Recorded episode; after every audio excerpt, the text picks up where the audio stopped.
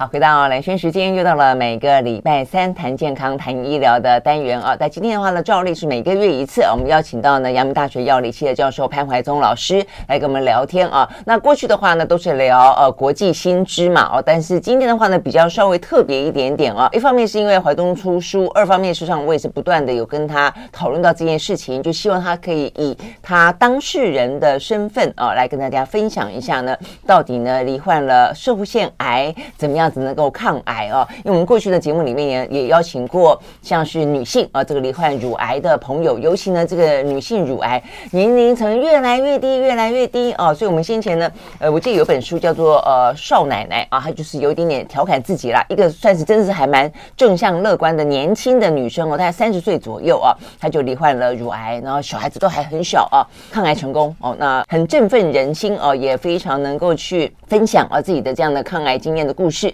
那今天的话呢，事实上呢，就男性朋友来说的话呢，就是相对于女性的乳癌了，它就是摄护腺癌了啊。那因为呢，这个怀宗过去这一年多的时间啊，非常的呃努力的啊，除除了继续跟我们分享国际新知之外呢，是让他努力的在抗癌啊。那所以呢，他现在出了这个新书，想也跟大家分享一下男性朋友啊，其实呢，面对这个问题重要的一些症结在哪里呢？经历过什么样的一些过程？好，所以呢，我们今天一样的邀请到的是怀宗，怀宗早。哎，大家早，兰萱早。好，所以呢，怀宗呢，他这一次这本书啊，叫做《勇敢啊，这个对抗摄护腺癌》。那我觉得比较比较不一样的地方在于说，我们待会儿要除了听到怀宗自己的啊这个抗癌故事之外的话呢，他另外书里面是你访问嘛，对不对？三个人，包括呢大家非常熟悉的前监察院长啊王建煊。那另外的话呢，有两位啊，等于是在呃怀宗生活周遭哦、工作职场上的朋友。怎么大家都罹癌，然后呢，而且还不止一个癌，还有一个人有三点五个癌的哦。所以总而言之，呃，可以看到呢，不同的人啊，面对抗癌的态度，跟他们面对的一些治疗方法。好，所以我想呢，呃，这个先从怀中来聊一下了哦。那怀宗，你现在的状况怎么样？呃，现在的状况是这个放射线治疗做完了，嗯，做完了以后呢，现在在做巩固治疗，就是要确定这些癌细胞都要。能够都杀光光嘛，哈，所以现在在进行所谓的荷尔蒙治疗。OK，那荷尔蒙治疗呢？那呃，我的我的主治医师跟我讲说，大概要打三年。那目前呢是打了大概一年一个月左右，所以我还有两年的时间。嗯嗯，那每个月要去医院里面呢打这一针啊。嗯，那针是打在肚子上。嗯，呃，会非常非常的痛。嗯嗯，啊，然后这个呃。我自己是没什么跟医生讲说我很痛，但是呢，我看你书里面不是讲说可以用冰敷吗？你为什么要坚持不冰敷啊？懒惰，没有啦。其实事实上，事实上没有啦。事实上我有冰敷过了哈，差差距是有，但是不大。对我来讲，差差距不大，所以后来就没有用，而且因为又要耗时间，另外我觉得差距不大哈。但可能有些人差距可能有一点，我我不晓得了哈。那冰敷是说先冰敷然后再打，还是打完再冰敷？两个都可以，都可以，两个都可以。对，你像我到注射室去啊，就是我们就是领了药以后呢，然后你要到注射室去排队，嗯，因为这个针是由护士打嘛，嗯，那注射室通常人蛮多的。嗯，嗯，我有的时候要等很久。我有一回一看，哇，那可能要等两三个小时，结果我就先、先回家，因为我家就在荣总旁边嘛，哈、先回家，然后两三个小时过来再打。那有的时候我是想说，呃呃，上午门诊是大概十点多拿到药，嗯，一去看人多，我算了，我五六点再去打。那五六点去打人就比较少，因为人都回去。你是要排两三个小时，那一个人进去多久？那里面有几个护士？所以我的意思是说，到底有多少人呢？它有两个两个排号，一个是静脉注射，一个是肌肉注射。嗯，那其实肌肉注射可能就包含像我这个皮下注射是是算一起的。那就按号码排进去，所以它里面当然护士非常多，他们都很辛苦，我也非常感谢他们。嗯嗯，我没有真正去算过有多少个护士，但是我想三四个、四五个总有。但我的都是摄护腺癌的啊，不是，不是，他是全部的人要去打的都会过去，各式只要是注射各各式各样的，对，各式各样的。但是确确实实，呃，有一回，因为我就拿着那个药药盒嘛，哦，那准备要去打。结果我在等的时候呢，又就有一个老先生就问我说：“哎，你跟我打的一样啊？”我说：“哦。”然后他就他就说啊，什么什么讲了一大堆，这书上有写，就是他也抱怨了一大堆。但是我就乖乖的听了，也不敢吭声。嗯，对，不敢吭声。对，所以现在就是说，摄护腺癌对男性朋友来说，它一个呃算是发生率，对不对？是第五名。对他，其实事实上越来越多人。对我跟这个呃听众朋友报告啊，就是说我一开始是真的不知道说有这么多哈，嗯，因为我我在写这本书的时候想说只写自己一个人的经验，我想可能太单调枯燥了一点。我是想说多找几个人来比较一下大家不同的一些感觉，嗯，哦，希望让这个呃东西让大家更丰富一点，因为每次大家都看一个案例。可能比起人家看三四个案例来讲，差距很大。嗯嗯，所以我就多找几个人。嗯，那第一个感觉怎么这么多？就是说随便乱找都一堆人。因为我我们大家都知道，我们的朋友有常联络的，有不常联络，但都很好啊。嗯。但是我就随随便便就左边找一找，右边找一找，就一堆人。因因为你看看嘛，那个经常联络的王娟娟经常联络，王娟娟是我非常非常好的长辈，常常联络。而且哦，摄护腺癌。对，那他他是大家都知道，他有一段时间就是在抗癌，很辛苦。对，然后呢，然后我议会议长室的秘书，嗯，哎，我说因为哎，你也摄护腺癌，他也没讲。我说哎，你也是啊，嗯。然后像福伦社，那福伦社不是大家都经常参加的活动，是。哎，你也是哦，一堆，哎，就好了，四个够了，就弄了。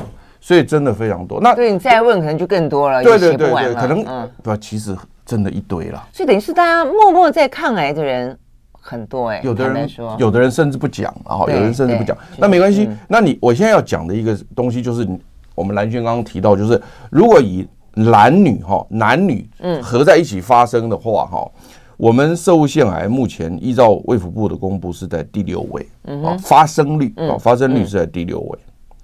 那它的每年的人数是七千一百一十五人左右，大概七千多人啊。嗯，那大肠癌是第一名，我想大家都知道嘛。嗯，大肠癌第一名，大概每年大概一万七千人。嗯，如果你看一万七千人对七千人，好像有一倍左右。你说哇，那大肠癌真的有一倍很多。嗯，可是我跟兰轩报告，大肠癌是男生女生都会得。嗯。可是摄护腺癌只有男生会得，是啊，所以如果你这样想的话，那其实，在男生里面发生的比几乎就跟大肠癌差不多了，嗯嗯，对不对？因为一半嘛，男生女生本来就差不多一半嘛，是这样的。所以，所以我的意思就是说，如果你按照这个数字来看，其实它的发生率并不低呢。嗯，在男生里面，单就男生来讲，他就跟大肠癌就几乎。就是接近了，但不会完全一样，但是几乎都接近了。嗯，所以这人数还是非常的多。所以在这样的一个情况之下呢，我的我的感觉就是说呢，它的重点是发发现的太晚。嗯嗯，发现的太晚。以目前来讲，就是我找到了四个朋友里面哦，四个朋友里面，那么他们就是我们四个人加在一起呢，是三个人是三期，嗯，一个人是四期，嗯，就我随便找的，我没有特别去找，嗯，随便找。你看就是。怎么都这么晚？所以相对来说都都晚了。所以这样听起来就是说，我觉得也是。为什么今天会特别请怀宗来，而且怀宗也愿意讲他个人的故事哦，而且还分享其他的呃朋友，他特别去等于是替大家去做了采访哦。我觉得过去这么多年来，大家确实是还蛮关注乳癌的。哦，如果就男女不同的癌别来看，但是大家对于男性的生物腺癌其实讲的知道，但是没有那么的去特别提醒，尤其要提早筛检。所以我觉得这件事情，所以当乳乳癌现在越来越有这个观念之后，女性你看，我们女性其实都会知道要定期去做什么乳房摄影啦，干嘛的哦。所以呢，尽可能的越早发现，那就越早治疗。但是呢，摄护腺癌似乎没有这样的观念，嗯，对不对？好，我们休息了再回来继续聊。所以呢，呃，到底呢，摄护腺癌发的它初期哦，有什么样的症状？然后呢，呃，要经过什么样的治疗？那呃。有哪些的筛检方式哦？那等等等，我们都来让大家一并的呃来了解。我们休息，马上回来。I like 103, I like radio。好，回到蓝轩时间，呃，继续和现场我们邀请到的这个是阳明大学药理系的教授潘怀宗老师哦。我们跟怀都非常熟了哦，但是呢，重点是他最近这段时间很努力的在抗癌，所以最近出了一本书，呃，就叫做《勇敢对勇敢对抗摄护腺癌》。呃，其实因为每次见面都会稍微聊一下啦哦，我觉得其实。嗯，就是潘永忠老师也还蛮蛮蛮蛮坚强的，嗯，就是说在过程当中也不断的会跟我说，或者也跟自己说，呃，要用更乐观，呃，用更正向的方式去面对。我想可能也是跟你慢慢的发现，身边有很多人，越来越多人哦都罹癌，而且他们也都是呃用很很坚强的方式哦去面对。好，所以我们讲，我们就继续继续来聊哦。刚刚特别提到说，确实越来越多男性呃罹患了社会腺癌，再一个就是说发现的通常都很晚，呃，事实上。样听起来是真的蛮晚的啊，对所以死亡率才会这么的高，超乎想象中的高。所以就要问了，那所以这是为什么呢？是因为呃饮食习惯吗？还是过去真的大家太轻忽都没有做筛检？还是说嗯家族的遗传等等等？它其实初期的症状哦，很容易跟那个摄护腺肥大做混淆。哦，那这个男性朋友常常会有。对，哦、那因为呃，摄护腺肥大是大家都会有的，嗯、啊，只是早晚问题，嗯、所以因此在泌尿外科有一句呃玩笑话啊，就是说 总有一天等到你，好、啊，那总有一天等到你这句话其实是等到你摄护腺肥大，嗯，啊、不不是不是摄护腺癌，嗯嗯，了解。那那那所以因此显然看起来肥大是男性的特有特征，嗯。那么呃，甚至呢，呃，大家都记得在那个所有的这个什么呃高速公路休息站啊，嗯、或者甚至所有什么景点啊，嗯，那看到排队的厕所都是女性厕所排队啊。是。但是呢，有一回我们阳明大学一位教授呢，现在目前在卫卫福部啊，嗯，当当一个这个署长啊，我不能讲哪一个啊。那么他呢，现在还是了啊。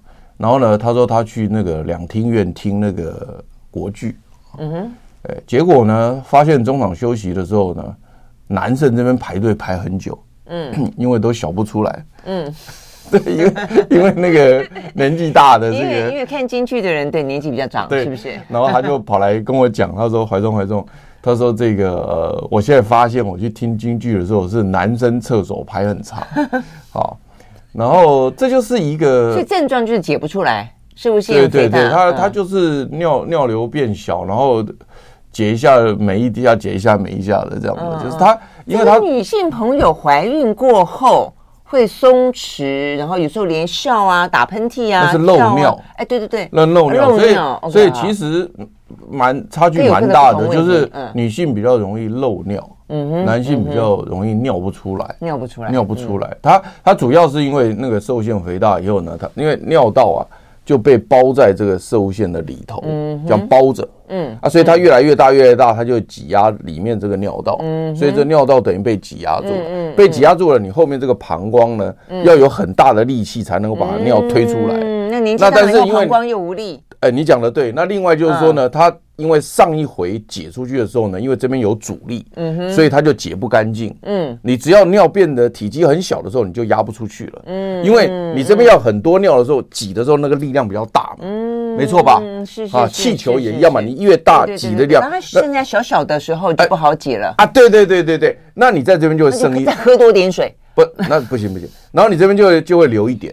留一点，你就会有残尿，残就是残余的残，嗯，你就会有残尿感或余尿感，嗯，所以你 always 都想上厕所，但你 always 都小不干净，嗯哼，那这样就就很麻烦，嗯，那但是呢，它也有一些情，对，那它也有以以后有一时候感觉混淆，就是说呢，你因为觉得说你刚刚小过，可能可能还有一点点，可是你的感觉不表示真正的，嗯嗯，所以有的时候它真的可能已经很多了，嗯，然后呢，最后你又变成什么样？就是就是尿到裤子上，就有有尿意也未必，就一个是感觉那个意啊，尿意也未必真的有尿意，就是那个液体的意。对，所以常常这两个会。对对对，那所以因此有的时候你也会就是想要笑的时候，结果还没到厕所你就尿到裤子上了，也有。嗯，这是射护腺肥大的，这是肥大症状，也是射护腺癌初期的症状。射护腺癌没有摄摄摄护腺癌的症状很多元，但是呢，其中有一项。是跟摄护腺肥大很像，这这一点就有点像。那主要就是因为它的癌组织也是压迫到这个尿道，它也压迫，因为癌不是就一直长嘛，它也会压迫到这个尿道，所以因此假设这样的一个情况之下，你很容易跟摄护腺癌。跟摄护腺肥大两个人会有关系。嗯哼嗯哼。但是如果说你因为摄护腺肥大而感到困扰，你去看了医生，那医生不是通常会帮你检查吗？不就检查出来了吗？没有错，没有错。好，所以现在就分成两部分了哈。嗯。如果你觉你自己就是这个呃摄护腺肥大的这个现象，你觉得不愉快，你去看了医生。嗯哼。那这时候医生如果检查发现有疑问，嗯，他就可以去去做进一步的检查。但是进一步的检查不表示能找得到。待会我要告诉你，因为我就是这个案子，对，就是我就花了好几年没找到。对对对，哎，怀中这是一个，我觉得好像听起来是一个蛮特例、蛮蛮刁钻的。没有很多呢，我我很多人都找不到。跟我讲说，有好多人都跟我一样哈。那另外一个另外一个情况就是说呢，他就自己当医生，他不去看，嗯，他就觉得是小问题啊，对，男性朋友都有，是不是？丢丢丢丢丢，那这种这种情况比较是在乡村或偏远地区，嗯，比较多。他们就会认为说啊，这没什么大不了，男生就是这样，小毛病啦，老毛病。就我听我常常听泌尿外科医生在讲说，哎，有的时候有的人他那个膀胱已经胀的都都都上千 CC 的尿液了，小不出来才来看病。嗯，那这个摄护腺肥大很久了。OK，好，所以一个可能就是真的是掉以轻心啊，就拖很久；一个是呃，即便去查，但是不好找得到。为什么会找不到呢？我们休息，回到现场。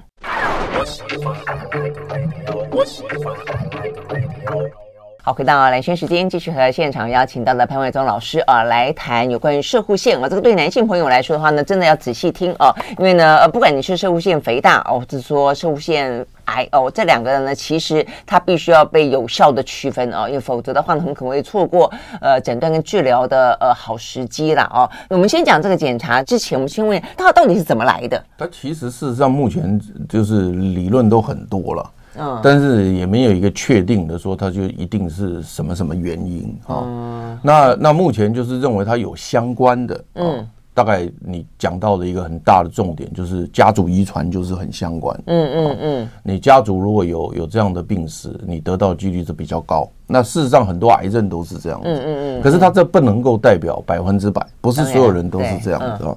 那再来就是所谓的你曾经在你的生活过程当中。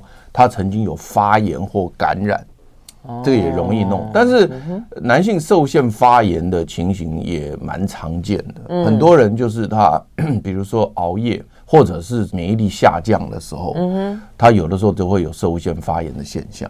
你比如说像 B 型肝炎病毒、C 型肝炎病毒，长期让你肝脏发炎，不是就是肝癌吗？嗯这个大家都知道的。可是问题是，那个至少那个 B 型肝炎病毒、C 型肝炎不是一直在那边发炎呢？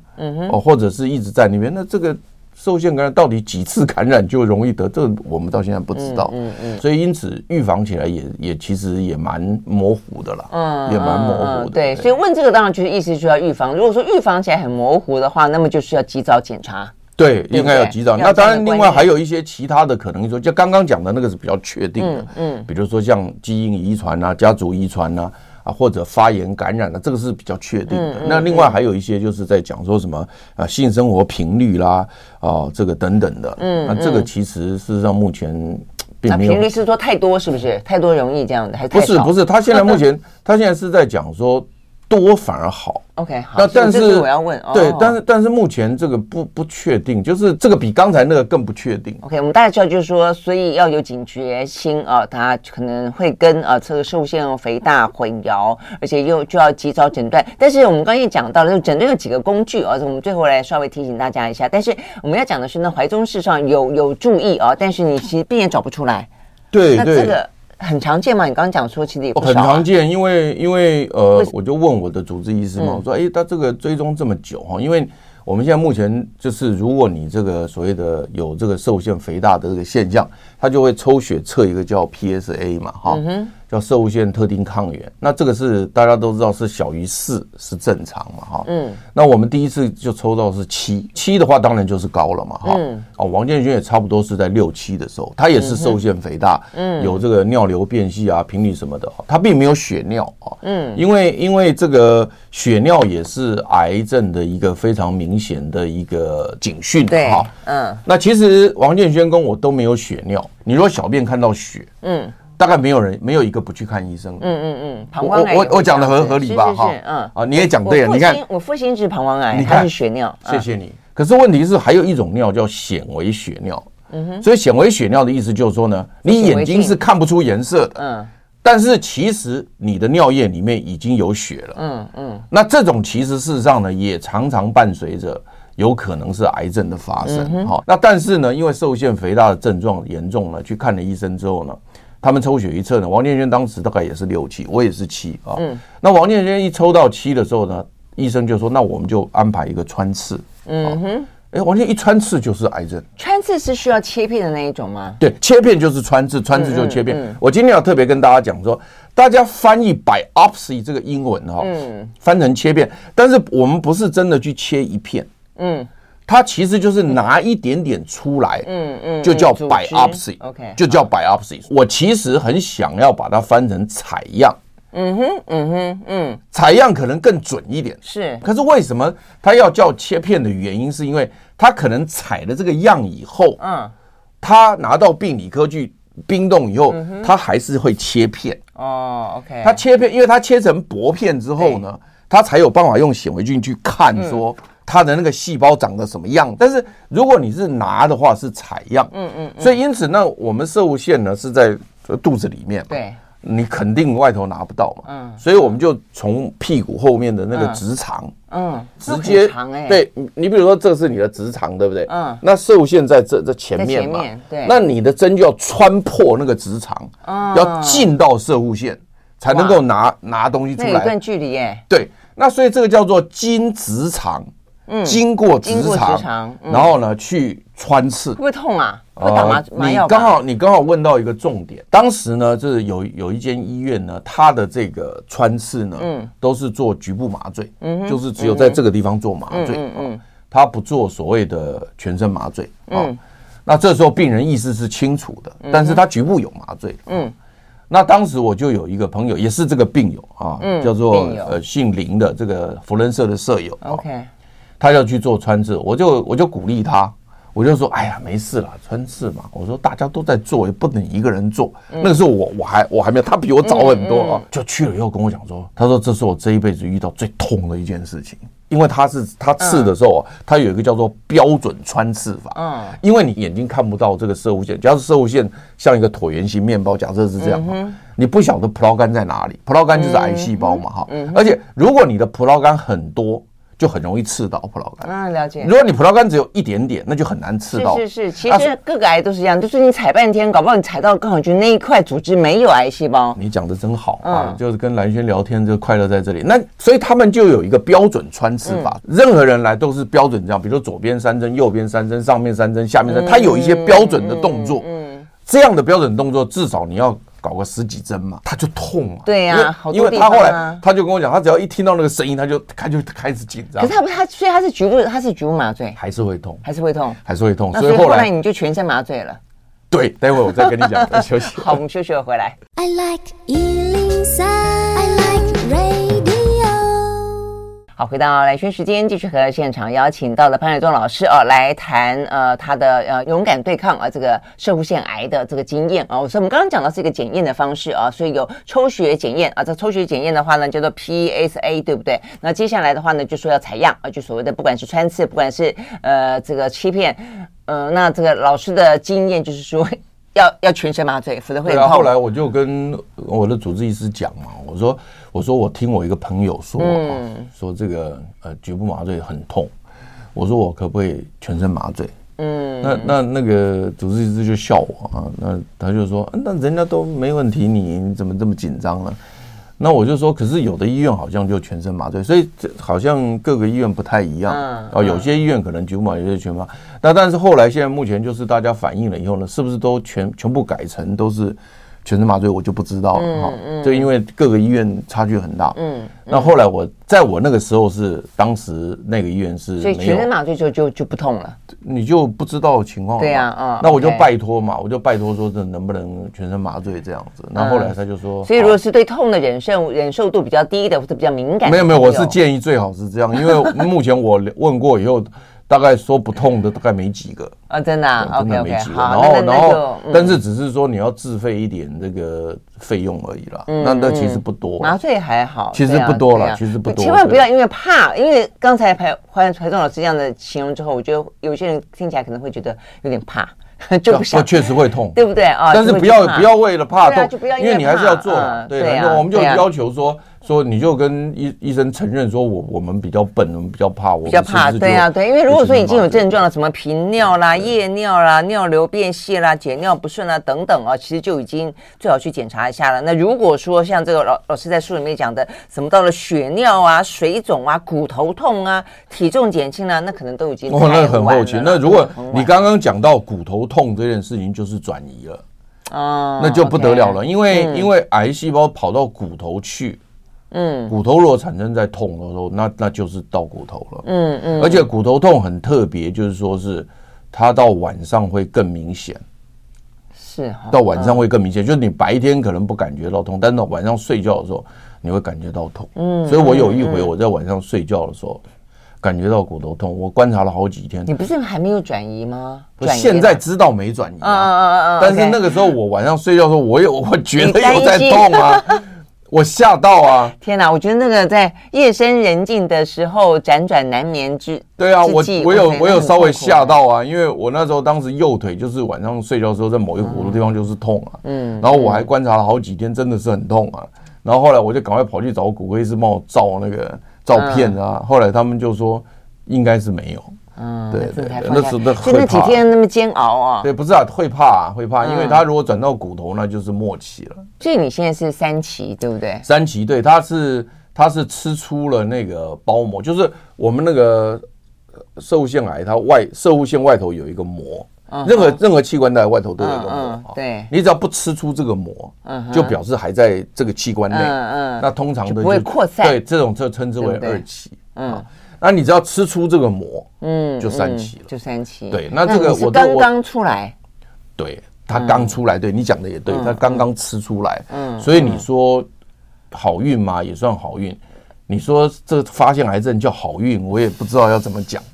所以就是说，就已经你没有办法去影响不发生癌症的话呢，早点发现，我还是觉得是好运。是啊，我的我的我的我的校长就安慰。而且你看嘛，你访问那么多人，大家每个人都比你乐观，都觉得是好运。我我啊，是啊，他们每个人都觉得他们实在太幸运了。不是，我们要保持乐观的心情，但不能讲我们好运。OK，对，就是不是在过程当中检查出来了，而且呢，相关的不管是化疗、放射治疗、荷尔蒙治疗有效，我觉得这已经算幸运了，因为我们也身边有人是没有效，要不断换。好了，我知道你的意思，就是说，基本上来说，没有人会希望碰到了，但碰到之后，总希望这个治疗过程可以顺利。好，所以呢，呃，你经历过哪些治疗方式？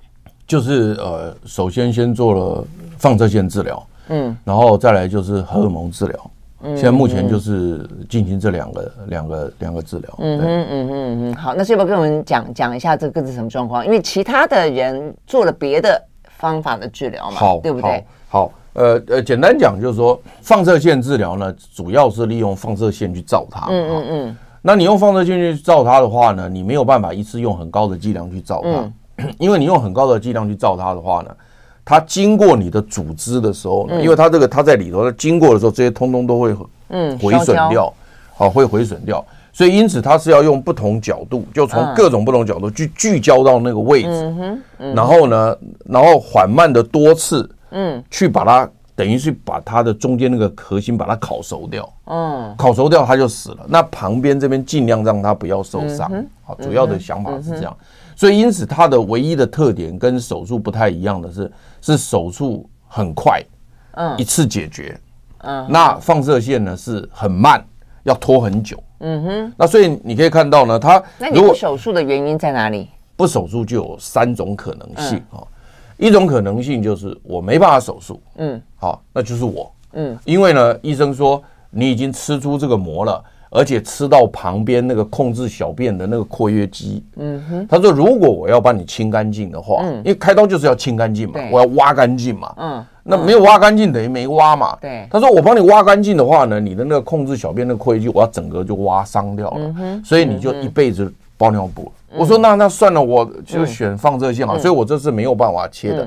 当然也有可能是扩散的很厉害，没办法切，那又是另外一回事。比如说末期，那末期也没办法切，那因为你都切不干净了嘛，所以是不能。那第二种就是呢，年纪太大，嗯，不要挨这一刀了。那其实王建雄王委员呢，其实他本身应该是也可以用手术的，嗯，他当时他并没有。就只有手术评估上，他是可以手术，他可以选择手术跟放射线。对，但因为他年纪比较大，他八十几岁，嗯嗯，所以因此呢，他年纪太大的话呢，都应该去选择放射线治疗会比较好一点。所以这第二是年纪比较大的。嗯，那第三个就是你刚刚提到，因为我本来想两个，你一讲，我觉得你讲的有道理。第三个是你不要的，所以因此你手术跟放射线治疗，如果两个都可以的情况下，你可以选。你可以选，你可以选。好，好，那所以呢，这些是我们刚刚讲的那一些是可能可以手术的。那你选择了放放射，那放射性就比较久。你要打，你看四十几次了，对不对？对，你可以看到他他决定以后，他就给你一张这个这个卡哦，正面就写你的名字啊，什么反面就是这个日期。嗯、然后我是四十次，每去一次就写上日期，每去一次写上日期。哎，他每一次都要满呢，他一格都不能空哎，因为他那个、他那个算那个放射线剂量算的好好的。所以你完全不能够落下来，我都问过医生，我说哎，少一次多一次行不行？他说不行，他全部都要。就有一定的打足这个剂量才可以去杀死这个啊！对对对对，所以这个卡就好像你那个报道卡或签到卡都要填满日期，就真的嗯。对，OK，好，那就每个月去打一次，每天呢？每每天去打，每天呢？哦，OK。不过但这个治疗方式确实是比那个开刀来讲的话呢，是感觉上来讲可能。比较温和一点，OK，但是因为还有化疗可以选择啊，或者荷尔蒙疗法。没有没有没有，化疗化疗不是化疗，大概在摄护腺癌，其他我不晓得。但是在在摄护腺癌来讲是比较末期才会用啊，这样子，对对对，所以比较偏向于初期、中期的话，就是两种手术跟放射线放射线治疗。OK，好，那所以另外的话呢，化疗跟荷尔蒙治疗又是怎么回事？我们休息，马上回来。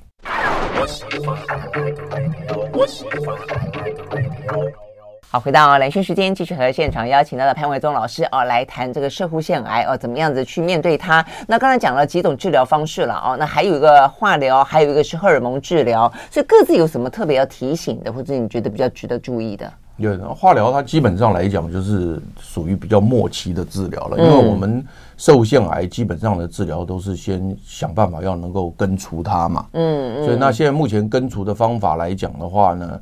呃，开刀跟放射线治疗都可以根除，嗯，不表示不行哈。OK，那目前的评估，他们也认为就是放射线治疗跟这个开刀的效果应该是差不多的，嗯，应该是差不多的。但是呢，当然呢，就是你开刀还是比较快又准呐。如果说真的是它很局限的话，那一挖就结束了。那不用像这个放射治疗，然后一直去，一直去，一直去啊，这样。当然，现在目前那个荣总也有一个新的机器叫种植治疗仪，哦，种植的。那这个目前荣总已经装备完成了，就在二零二二年的七月已经装置完成，然后现在目前已经在临床试验。明年如果开始用的话呢，我听那个主任跟我讲啊，放射线那个主任跟我讲，他说你原来做四十次，对不对？对，大概只要做十二次就结束了。那差很多，那个大福利耶！你现在想，那你每天去只要去十二次，那差很多呢。嗯嗯。所以那因此呢，那是初期你可以选的。那再来就是我们我们如果如果再后面一点，他可能会使用荷尔蒙治疗。嗯。可是我也不太懂，怀正，你说你是初期到中期，那为什么你我是中期到末期？哦，中期到末期。那所以你做物理治放射性治疗，对，你觉得蛮有用的。那为什么还要再做荷尔蒙治疗？就是表示他因为比较后期，他还是怕他会跑掉哦，所以他就会做，对，还要再巩固一下，哦，巩固三年，对，嗯哼。那那但是呢，这三年我刚刚也提到，就是这三年如果说它的指数变化，比如说 PSA 指数又在跳高的话，那就表示荷尔蒙治疗失效。嗯，那它很容易，有很多人很容易就会失效。那失效之后呢，就表示这个药压不住了，他就必须要换。哎，对，那就会使用化疗了。嗯，那就会使用化疗。对对。那我想对男性朋友来说，其实很关心所谓的性功能障碍，就是说在这个过程当中，会不会有哪一种部分会导致他这方面？再一个就是呃，我们刚刚讲尿失禁嘛，这两个我想是最困扰的。哦，对你讲到这个东西呢，就就我我不太讲了，但是因为这个东西呢，其实是让我觉得男性朋友蛮重要，还好啦，因为像我就不是很在乎，因为这个东西其实 我不是我我简单我简单告诉你了哈，其实以我现在目前的治疗过程当中，这个性功能是完全没有的，嗯哼，因为为什么呢？因为他打了荷尔蒙之后，那这个荷尔蒙其实。听起来叫荷尔蒙治疗，嗯，其实它另外一个名称叫去势治疗，嗯，势就是男视角的视，叫去势治疗。那当然也有一些好朋友跟我讲说啊，卖公下贼了，都是个太监赶快呐。那这个也对，为什么呢？因为他已经把睾固酮在血当中降到几乎零，嗯，降到几乎是零，嗯，那所以因此呢，就等于你完全没有。男性荷尔蒙的这个在血液当中，嗯，那最早期的时候呢，在这个这么好的药物没有出来之前呢，其实要解决这个问题的话，就直接把睾丸给切掉，所以直接切掉，对，直接切掉。那当时直接切掉的话也很简单，就是你的雄性激素就几乎没有，嗯，几乎没有，不是完全没有，几乎没有。那那所以因此呢，呃，早期这样的做法呢也比较简单。嗯，那后来因为有这么好的药出来，对，所以就不用这种做法了，因为这个太激烈了，对很多人来讲很激烈。那所以因此呢，现在用药，所以你只要用这个药，只要听到荷尔蒙治疗下去，就没有我们就不谈什么性功能了。那抗癌成功之后，它会不会恢复？呃，会。你如果是停药之后，对，停药之后呢，大概半年到一年之内有可能。嗯，我我我讲有可能是因为，因为其实通常罹罹患这种癌症的人，他也都已经年纪比较大了。嗯，那如果说你比如说你今天是一个八十，那么对，因为你比如说你就是一个八十岁的老人，我举个例子来讲，那你你用了荷尔蒙治疗以后，你在这个过程当中当然是没有所谓的性功能，但是等到他停药再给药的时候回去，他说不定也就是没有了。嗯，这可能是自然发生的，这个我们没有办法，没有人有办法去给你回答说你你。理论上要停了一年、半年、一年之后，它应该会恢复。但是你的年纪到达那个程度了，嗯嗯、或者因为你长期就是这个情况，那可能也就没有了。嗯哼，对对。但是在几种疗法当中，只有这个是针对这个呃性生活会有影响的。哦，没有没有没有，其他也都都会也都会。对，比如说像像外科手术切除，如果外科手术切除，它的这个这个也是有一定的几率，嗯、因为因为目前来讲，因因为你想想看哈。这个受限这么大，包在这个尿道这边，对不对？嗯、那这边有非常多的神经穿过去，这些都是控制那个呃性功能的神经。嗯、那如果你是受限肥大去刮它的时候，你不用全部刮掉，嗯，所以你就可以闭压、闭压、闭压、闭的，嗯，你可能摄护腺刮除，良性摄护腺刮除，可能这个性功能障碍的几率就比较低，但是也不是没有，嗯，也比较低，嗯。但是如果你是整个挖掉的话呢，嗯，那个几率就比较高。嗯，嗯，但是那个当然都不是百分之百了，但是几率比较高。我查过，好像并没有大家，大家并没有特别把那个比例讲出来。我我的感觉是，可能也是 case by case 了。嗯，我查过很多的文献，就他们并没有特别讲多少比例，但是那个比例。显然，你整个挖除的比例是高的啦。嗯，然后呢，你如果是良性摄护腺刮除，就局部刮除，那个是比例是比较低的。大概你只能这样想。OK，那但没有人能够保证怎么样。对对对。OK，好，所以，我我觉得还是应该要问啦。我相信很多人心里面会忐忑、会不安，但是不方便启启齿哦，所以我们还是问一下。好，所以这回过头来讲，就变成说，其实最好是早期发现最好啦。如果是非常局部，或者说你就避免它的话，就不会去经历过那么多具有那么多可能风险的部分了。所以最后。怀中跟我们讲说，有一个新的诊断方式，对不对？对，因为现在 PSA 目前来讲，它要预测癌症，它其实并没有那么准确。嗯，但是它可以拿来做治疗的指标。嗯，就刚刚我讲，就是说，比如说我现在在治疗的时候，它 PSA 很低。嗯，那那如果说在我治疗过程中，它突然间飙高，那这就表示 auto buy 的 buy 了。嗯，哦，那就所以他在观察治疗指标是。还不错，但是要观察是不是有癌症，可能现在目前不是那么准，所以因此呢，科学家就在想说，那我是不是能够开发出一个比较准确的指标？所以目前有个叫做射物线健康指数，嗯，叫 Prostate Health Index，嗯，叫 PHI，嗯，那 PHI 呢，它的它就主要是把好几个参数加在一起，比如说我们早期只用 PSA，嗯，那现在再把 Free PSA 加进去，所以就是。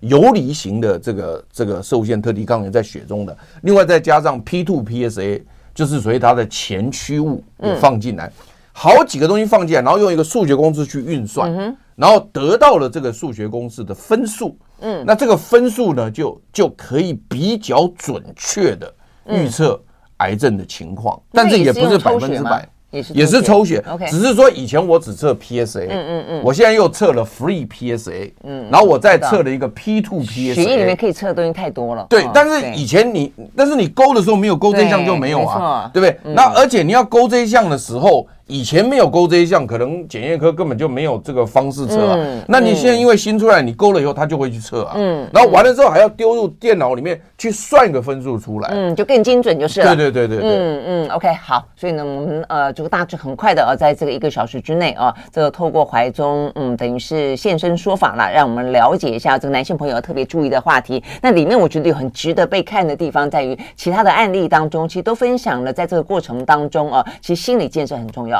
保持一个快。快乐的、乐观的、正向的一个情绪很重要，家人之间的互动很重要，不要过度的关心，但是要适时的支持。这个东西的拿捏非常重要，对不对？嗯、对，书里面都有写。嗯，那个你讲的这一段，我们刚刚都没讲。对啊，书里面讲的很清楚。对，对是啊，是啊。所以我觉得，呃，这个有需有需要的朋友可以看一看。我觉得这本是非常的，呃，真的是进到大家呃这个呃，如果说不幸离癌的朋友的心里头了啊，所以要共同的去面对的话，可能不只是一个人的功课啊，还有大家呃对整个家庭啦，对一些呃这个嗯亲密的呃这个家人当中，可能必须要共同去面对的。好，今天非常谢谢怀宗到我们的现场来，谢谢，谢谢。